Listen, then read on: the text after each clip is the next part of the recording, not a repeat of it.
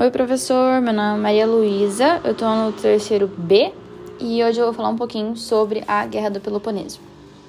Ela teve dois participantes: Atenas, uma cidade democrata com filósofos e grandes obras, também conhecida como a Escola da Grécia, e a outra participante é a cidade de Esparta, aquela militar do filme Os 300.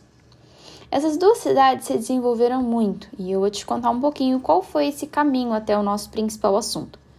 Tudo começou depois da segunda diáspora, no, segundo, no período arcaico, onde essas duas cidades tiveram um grande reconhecimento por terem se desenvolvido e após as guerras médicas contra os persas, pois elas saíram vitoriosas e começaram seus grandes processos de expansão, conseguindo até criar ligas de cidades aliadas a elas.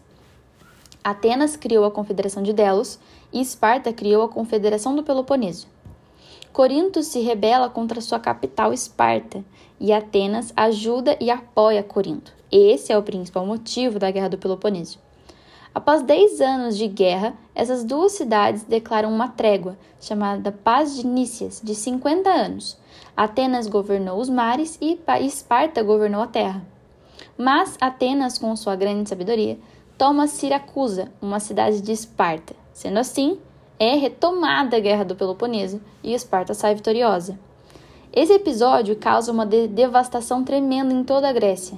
Cidades desorganizadas, muitas mortes, cidades destruídas, governos desestruturados.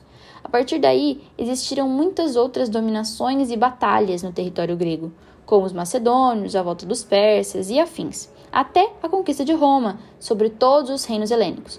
Mas isso é história para outra hora.